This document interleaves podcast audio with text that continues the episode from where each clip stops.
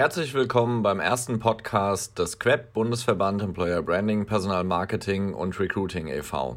Wir freuen uns heute ganz besonders über einen Gast, den wir schon seit vielen Jahren kennen, denn er ist Beirat bei uns im QEP, Professor Dr. Tim Weitzel. Tim ist Professor für Wirtschaftsinformatik an der Universität Bamberg und einer der renommiertesten Kenner der Recruiting Geschichte, denn er ist im Center of Human Resources Information Systems schon seit 2002 und darauf folgend auch mit jährlichen Veröffentlichungen des Monster Recruiting Trends als Studie einer der profundesten Kenner unserer Materie. Und wir freuen uns, lieber Tim, dass du bei uns bist und so ein bisschen was erzählen kannst über deine Studie und deine Erkenntnisse. Stell dich doch einfach mal vor. Ich bin Tim Weitzel, seit vielen Jahren Mitglied des Beirates des QEP und seit über 15 Jahren Professor für Wirtschaftsinformatik an der Universität Bamberg. Seit fast 20 Jahren befragen wir jedes Jahr mindestens 1000 deutsche Unternehmen und viele, viele tausend Kandidatinnen, Kandidaten, Mitarbeiterinnen, Mitarbeiter zu allem, was mit moderner Rekrutierung zu tun hat, um zu verstehen, was sind die Herausforderungen, was sind die Chancen, was kann man von den Erfolgreichen lernen und um ein möglichst objektives Bild auf äh, alles, was mit Recruiting zu tun hat, äh, werfen zu können. Andere Forschungsschwerpunkte an meinem Lehrstuhl sind seit vielen Jahren erstens IT-Management, Typische Frage, wie kann man IT so einsetzen, dass betriebswirtschaftliche Ziele erreicht werden? Zweitens digitale Innovation. Frage wäre, was macht innovative Unternehmen innovativ? Was machen sie besser als andere? Und die dritte Frage ist Technostress. Was sind Treiber und Konsequenzen von technologieinduziertem Stress? Im Social-Media-Kontext beispielsweise die Frage, wie kann man ähm, Facebook-Addiction, wie kann man habituelle Nutzung von Social Media erklären und was kann man dagegen tun? Eine der Hauptfragen bei der aktuellen Recruiting-Trend-Studie war natürlich, was bedeutet Digitalisierung? Ja, das Wort hängt wie eine schwarze Wolke über uns allen. Und äh, wenn man zehn Leute fragt, dann gibt es natürlich 20 verschiedene Auffassungen davon. Insgesamt ist interessant, dass eigentlich zum ersten Mal seit 20 Jahren sowohl die Recruiter als auch die Kandidatinnen und Kandidaten eine positive Perspektive haben auf Digitalisierung, Automatisierung, auf die Nutzung von Informationssystemen. Die Recruiter ertrinken in Routinetätigkeiten und wünschen sich eine Entlastung, wünschen sich Zeit zurückzubekommen, um, wieder das zu tun, warum sie Recruiter geworden sind, strategische Aufgaben machen, mit Menschen reden. Und die Kandidaten wollen hauptsächlich schnelle Antworten. Die wollen schnell bedient und fair behandelt werden. Und beide versprechen sich von einer angemessenen Digitalisierung hier erhebliche Chancen.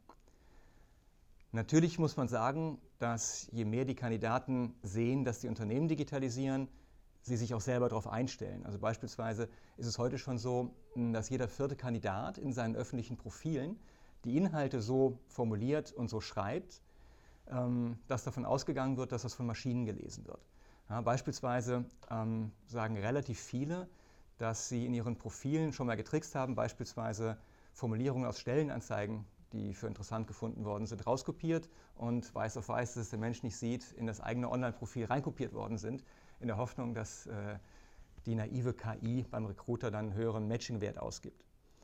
Ähm, interessant ist es auch, dass äh, jeder zehnte Kandidat bei uns zugegeben hat, bewusst zu lügen, also die Online-Profile mit falschen Informationen zu füttern, hauptsächlich um von den KIs ähm, auch wieder besser bewertet zu werden. Dabei ist interessant, dass die jüngeren Generationen mehr lügen, also Generation Z dreimal so viel wie die Babyboomers. Ähm, interessant ist auch zu sehen, dass in den letzten ein, zwei Jahren einige Ängste bei Kandidaten äh, heftig explodiert sind. Die Mehrzahl der Kandidaten möchte gefunden werden und möchte, dass deswegen auch mehr ähm, Recommender-Systeme, Empfehlungssysteme eingesetzt werden, die eben den Recruitern helfen, sie zu finden. Auf der anderen Seite haben die Kandidaten alle Angst, dass mit ihren Daten Missbrauch getrieben werden kann. Das heißt, die Bereitschaft, wirklich öffentliche Profile bereitzustellen, ähm, wird hinterfragt, weil man eben glaubt, je öffentlicher die Daten, desto eher kann auch was schiefgehen. Äh, interessant ist auch, dass 40 Prozent derer, die ihre ersten Kennenlerngespräche, Bewerbungsgespräche über Telefon machen, äh, in der Tat Angst haben, dass eine geheime Sprachanalyse-Software ähm, den Gemütszustand, die Ehrlichkeit oder was auch immer bewertet und von den Unternehmen verwendet wird, um heimlich irgendwelche Assessments oder Fits festzustellen. Wir haben dann die Recruiter gebeten, mal einen Blick in die Glaskugel zu werfen. Die Frage war also, was glauben Sie, wie in fünf Jahren von heute die Welt anders aussieht durch Digitalisierung? Und da sagen eigentlich ähm, fast alle Recruiter, Natürlich werden sich die Jobprofile ändern. Über die Hälfte der Jobs, äh, über die wir in fünf Jahren reden werden, entweder gibt es die heute noch gar nicht oder sie werden sich so geändert haben, dass man komplett neu lernen muss, was das bedeutet und was für Skills dafür erforderlich sind. Ähm, interessant ist, dass die Meinung, was die wichtigste Eigenschaft einer Stellenanzeige in fünf Jahren sein wird, eindeutig beantwortet wurde mit, ähm, muss maschinenlesbar sein. Äh, ebenso sagen die Recruiter mehrheitlich, eine der größten Änderungen im Vergleich zu in fünf Jahren wird sein, dass wir in fünf Jahren sehr viel mehr Zusammenarbeit Mensch mit intelligenter Maschine haben werden. Äh, die meisten Recruiter sagen, das ist eigentlich gut, man muss dafür natürlich sich weiterbilden, aber zwei Drittel sagen, ist in Ordnung und ich sehe mich auch in der Lage, das entsprechend durchführen zu können. Ähm, wir haben dann die Kandidaten oder die Mitarbeiter in den Unternehmen gefragt, wie sieht es denn eigentlich aus mit dieser Angst, durch intelligente Maschinen ersetzt zu werden? Und zwar heute, jetzt schon, direkt und in 20 Jahren. Und da kommt raus, dass heute über alle Altersgruppen hinweg 13 Prozent sagen, eigentlich habe ich heute schon Angst, äh, durch die intelligenten Maschinen ersetzt zu werden. Und in 20 Jahren sagen das ähm, mit 28 Prozent etwas mehr als jeder Vierte. Wenn man dann mal genauer reinschaut, in wer genau was sagt, kann man feststellen, dass vor allem die Jungen extrem mehr ängstlich sind als der Durchschnitt. Heute schon sagen 64 Prozent der Schüler, dass sie Angst haben, eigentlich nie einen Job zu bekommen, weil von vornherein die Maschinen schon alles besser machen. Interessant ist auch, wenn man sich speziell IT-Experten äh, heraussucht.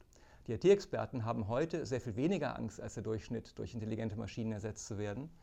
In 20 Jahren allerdings eine sehr viel größere Angst. Die Ergebnisse zum Thema Employer Branding haben ganz wunderbar das bestätigt, was auch schon im ersten Thesenpapier des Executive Roundtable des Web formuliert worden ist.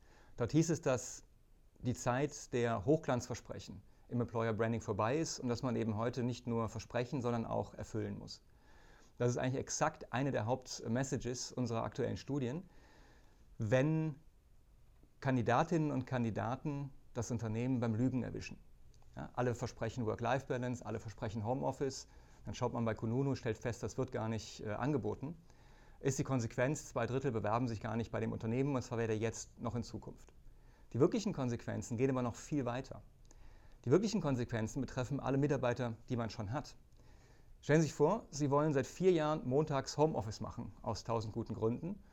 Und seit vier Jahren hören Sie, ja, nee, ähm, das geht gerade nicht. Gleichzeitig hören Sie, dass für die Kandidaten, die noch nicht im Unternehmen sind, nach außen wild versprochen wird, Homeoffice, klar, ist ein wichtiger, elementarer Bestandteil unserer gelebten Unternehmenskultur, dann nervt das.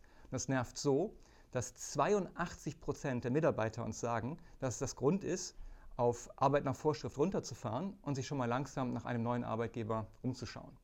Letztlich wissen wir heute, dass die Hauptinformationsquelle für alle zukünftigen Mitarbeiter die aktuellen Mitarbeiter sind. Das heißt, Employer Branding muss die gesamte Candidate Experience und jeden Berührungspunkt zwischen Kandidat und Unternehmen berücksichtigen. Und diejenigen Unternehmen, die sehr viel erfolgreicher sind im Employer Branding als der Durchschnitt, sind diejenigen, die eben genau das verstanden haben, die authentischer sind, also bei denen Sein gleich Schein in den äh, Employer Branding Nachrichten ist.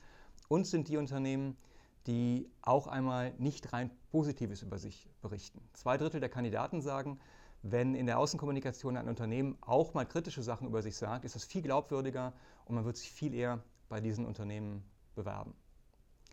Gleichzeitig sehen wir, dass in jedem der Schritte der Candidate Experience von den Versprechen in den, in den, in den Employer Branding Prospekten über Kontakte bei Nachfragen, über den Bewerbungsprozess, über das Onboarding hinweg, dass in jedem einzelnen dieser Kontaktpunkte die Gefahr besteht, dass ein Kandidat schlechte Erfahrungen in der Candidate Experience ausweist, mit der Konsequenz, dass über die Hälfte sagt, dass wenn ich eine schlechte Recruiting-Erfahrung mit einem Unternehmen gemacht habe, ich in Zukunft auch dessen Produkte eher vermeide. Also die Spillover-Effekte von beim Lügen im Employer Branding erwischt zu werden, sind nicht nur, dass die Kandidaten weglaufen, und die aktuellen Mitarbeiter weglaufen, sondern dass sogar weniger der eigenen Produkte äh, gekauft werden sollte. Über alle Branchen hinweg ähm, werden ungefähr 85 Prozent der Neueinstellungen über die klassischen Recruiting-Kanäle äh, realisiert. Da führt nach wie vor die ähm, Internetstellenbörse. 36 Prozent der Neueinstellungen kommen über die Stellenbörsen. Interessanter Trend über die letzten Jahre ist, dass sich auf Platz 3 inzwischen relativ fest die Mitarbeiterempfehlung etabliert hat. Ja, Unternehmen sagen, liebe Mitarbeiter, könnt ihr nicht als Botschafter des Unternehmens rausgehen in den Fußballverein und sagen, hier gibt es da nicht noch mehr von euch, wollt ihr nicht für uns arbeiten. Ähm, insgesamt werden über die Branchen hinweg ähm, 7 bis 8 Prozent aller Neueinstellungen über die Mitarbeiterempfehlungen generiert, ähm, in IT-Unternehmen auch schon mehr als doppelt so viele.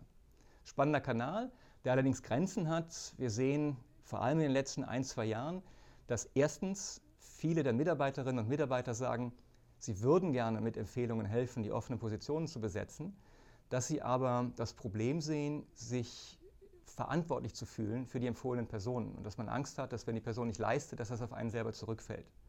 Das zweite sehr aktuelle und jedes Jahr wichtiger werdende Argument ist die Privat- versus Berufshygiene. Wenn ich mit meinem Nachbar schon jeden Abend zusammen Steaks grille, dann möchte ich den vielleicht nicht auch noch im Cubicle neben mir sitzen haben, sodass die bewusste Entscheidung getroffen wird, Beruf und Privatleben auseinanderzuhalten und deswegen vielleicht gute Freunde und Freundinnen doch nicht zu empfehlen. Das dritte Phänomen, äh, relativ neu, das kennt man vielleicht schon aus dem, aus dem Innovationsmanagement, ist, dass bis zu jeder Vierte sagt, man hätte dauernd gute Freunde und Freundinnen empfohlen, aber es passiert nichts. Man kriegt keine Rückmeldung, kein Dankeschön und es wird keiner eingestellt. Und das frustriert so, dass man einfach gesagt hat, äh, nee, mache ich nicht. Ja, das, äh, das, das war es. Genauso wie in den 90ern man ja schon gelernt hat, dass viele Unternehmen sagen, die Innovativität der Mitarbeiter ist das Wichtigste. Man hängt einen Innovationsvorschlagsbriefkasten auf und einmal im Jahr wird zufällig ein Zettel gezogen und jemand kriegt 100 Euro. Das verbittert natürlich sehr viel mehr, als es hilft. Also die Empfehlung ist ganz klar, wenn man die Mitarbeiter als Botschafter losschickt, dann muss man auch nochmal drei Sätze hinter mit ihnen reden und sagen, danke sehr, gut gemacht. Wir versuchen natürlich auch immer aus den Erfolgen, aber auch aus den Fehlern der Firmen zu lernen. Und wir ähm, fragten die Rekrutierungsverantwortlichen der 1000 größten deutschen Unternehmen, was war denn im letzten Jahr bei euch intern im Unternehmen der größte Fehler im Rekrutierungskontext, den ihr so gemacht habt? Es ja, gab viele verschiedene Antworten, aber die Top 3 clustern sich ganz, ganz deutlich ab. Fehler Nummer 1, die ähm, eigene Unternehmung hat viel zu wenig strategisch agiert. Also die Rekrutierung war zu sehr aus dem Bauch, zu sehr kurzfristig und ohne irgendeine Art integrierender Strategie, die alles zusammenhält. Fehler Nummer zwei, zu wenig Employer Branding. Ja, man hätte viel, viel mehr und auch besser aufeinander abgestimmte ähm, Employer Branding Maßnahmen äh, durchführen können und bedauert auch, dass zu wenig äh, es möglich ist, den Erfolg von Employer Branding Maßnahmen objektiv zu bestimmen. Ja, passiert bei den allermeisten Unternehmen subjektiv aus dem Bauch und damit zu sehr im Blindflug. Dritter Fehler, zu wenig IT-Einsatz. Äh, und das ist eine, eine Fehlerkategorie, die seit 15 Jahren eigentlich jedes Jahr immer wieder genannt wird. Das war unser Podcast zu dem Schwerpunkt Professor Dr. Tim Weitzel und die Recruiting-Trends des Jahres 2019.